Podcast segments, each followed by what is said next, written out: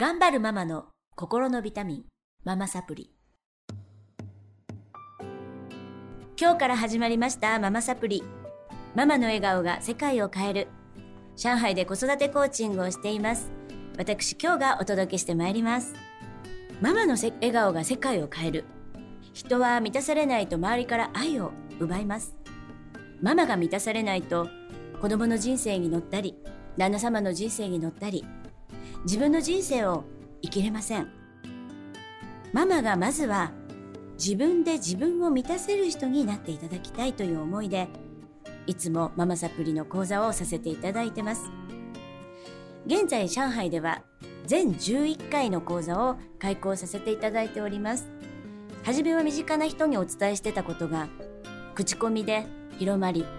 おかげさまで今では多くの方に受講していただくことになりました。今日はママサプリを受講していただきました。ひろこさんと直美さんにお越しいただいてます。ひろこさんと直美さんにご協力いただきながら進めていきたいと思います。こんにちは。よろしくお願いします。よろしくお願いします。えー、ひろこちゃんは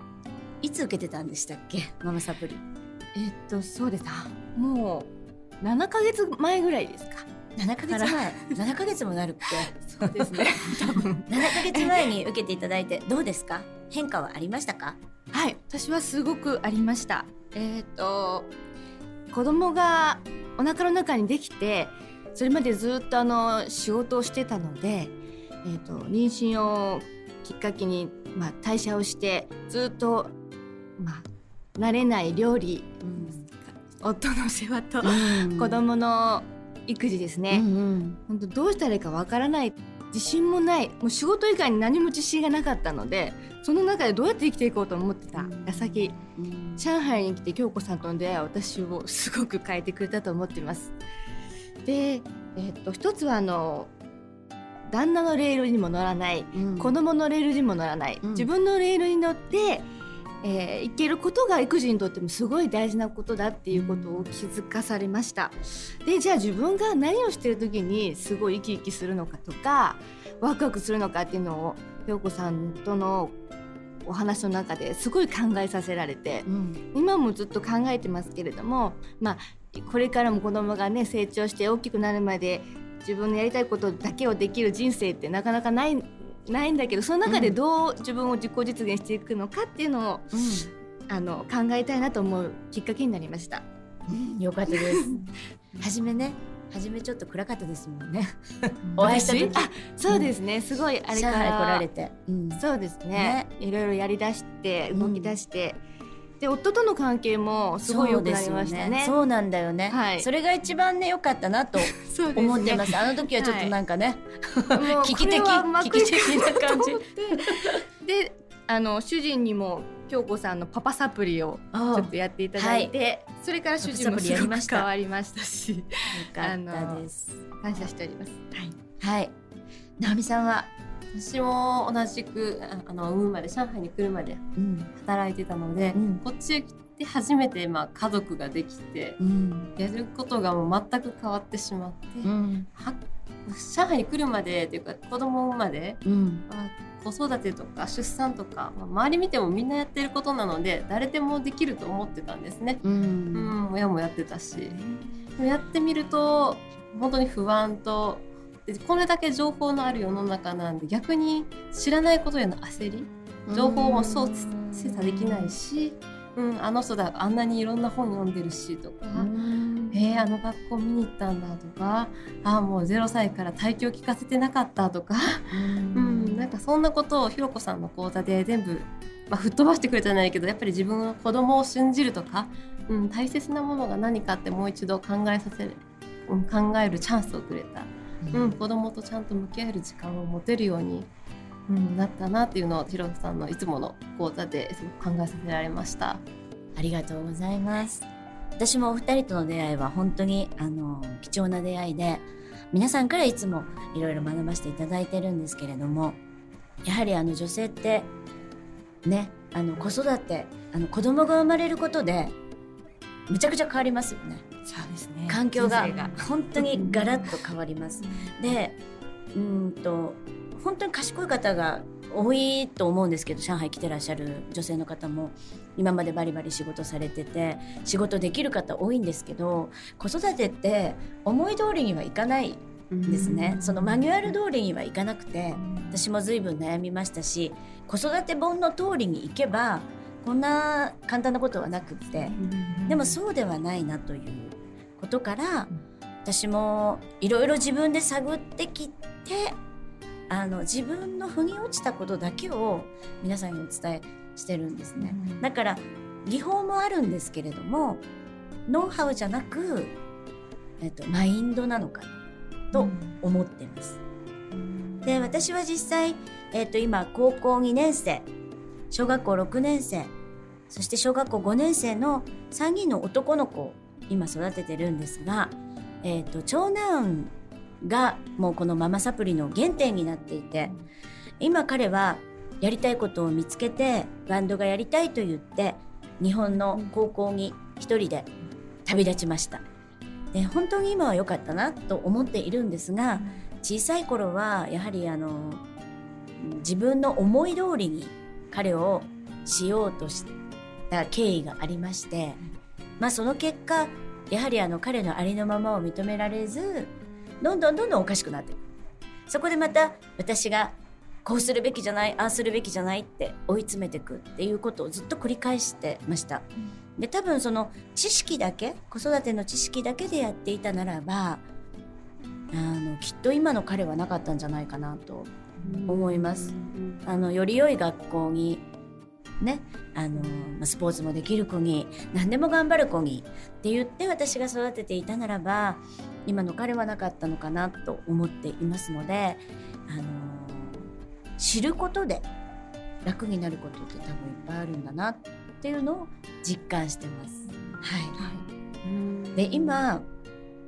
えーと、とお二人は初めこそ、えー、ママサプリ受ける前と今とでは何か子育て変わったことはありますか？そうですね。これをしなくなったとかあれをしなくなったこういう気持ちになったっていうことってありますか、うん、意識しているのは、うん、子供が自己肯定感を持てるように向き合おうとは思っています。でもどうしてもわがままについていけず、うん、カーッとなったり、手が出てしまったり、はい、相変わらずしますが、うんうん、改めてそれをしばらくしてごめんねって言えるようになったりとか、ママはすごくあなたのことが大切なんだよってこう言葉に伝えて言ってあげれるように意識するようになれたと思います。うん、素晴らしい素晴らしいです。直美さん。そうまあ、今はまあ赤ちゃんに半分近いですけれどもやっぱり、うん、さんのうんって言えば、まあ、彼らも一個人なんだって、うん、人格がある一人の人間だとやっぱり尊重尊重までいかないですけど、まあ、彼らのやりたいようにやらせるようにあんまりガミガミ言わないように、うん、やりたいようにやらせてる、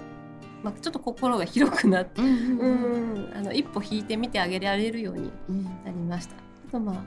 ブランディングとかねやっていただいた事業も通してそれよりもやっぱり自分ね子供に乗っかるより自分を高めた方がいいというふうにちょっとスイッチングできるようにできました。よかったです。はい、本当におかげさまです。あの子育てって私本当に育ててみて今長男が16歳ですけど、あの彼を見ていて何も変わってないなと思うんですね。ちっちゃい頃から本質は何も変わっていない。あのいろいろ変えようとしましたが変わってないです。だとしたらばその彼のありのままを受け入れずに変えようとしたり、えーと、こちらの思い通りに操作しようとすることって本当にお互い疲れるしどちらも幸せにならないことだったんだなと今は思ってるんですね。で子育てってやっぱり期待があります。でそれはやっぱり親のエゴだったりします。こうなってほしいこういうふうに育ってほしい。それが強ければ強いほどやはり相手を操作しようとするんですね。で、えっと、よく講座で伝えてるのは期待をしない子育て期待を手放すということをお伝えしています。で子育てで、えっと、期待をするっていうのの反対が信じるっていうことなんです。で信じる子育てにみなみんなが変われたとしたならもっとこの世の中が平和になるんじゃないかなと思ってます。相手をありのままを受け入れて信じるっていうことすごく難しいことですけれども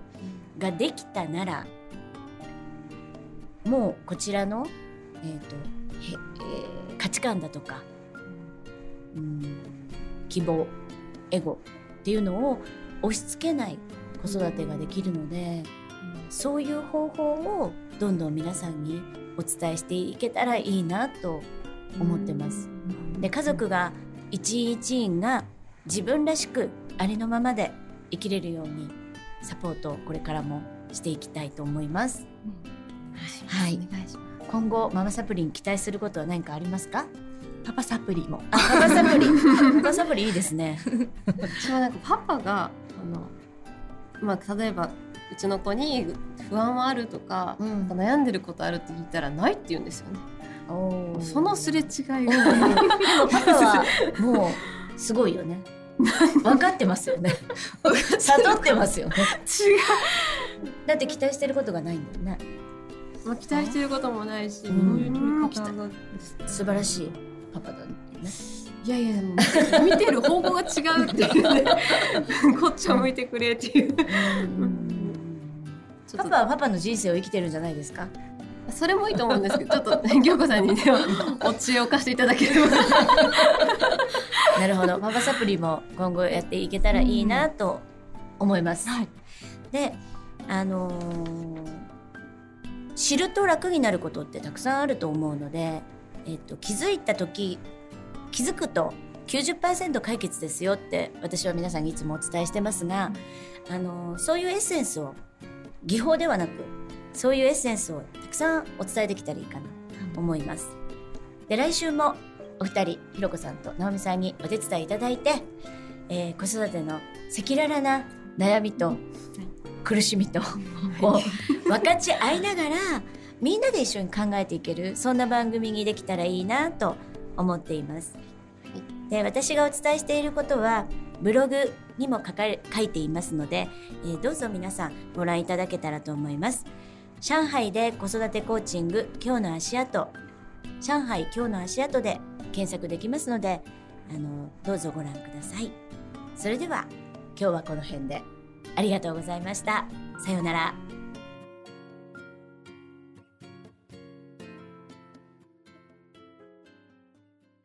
リヴァイアそれは海外から日本語のポッドキャストを聞けるアプリ。リバイア。それは海外に住むあなたに現地の情報を届けるアプリ。リバイア。それはみんなで番組を投稿発信するアプリ。私たちと一緒に新時代のエンターテインメントを作りましょう。今すぐ LIVAIA で検索。リバイア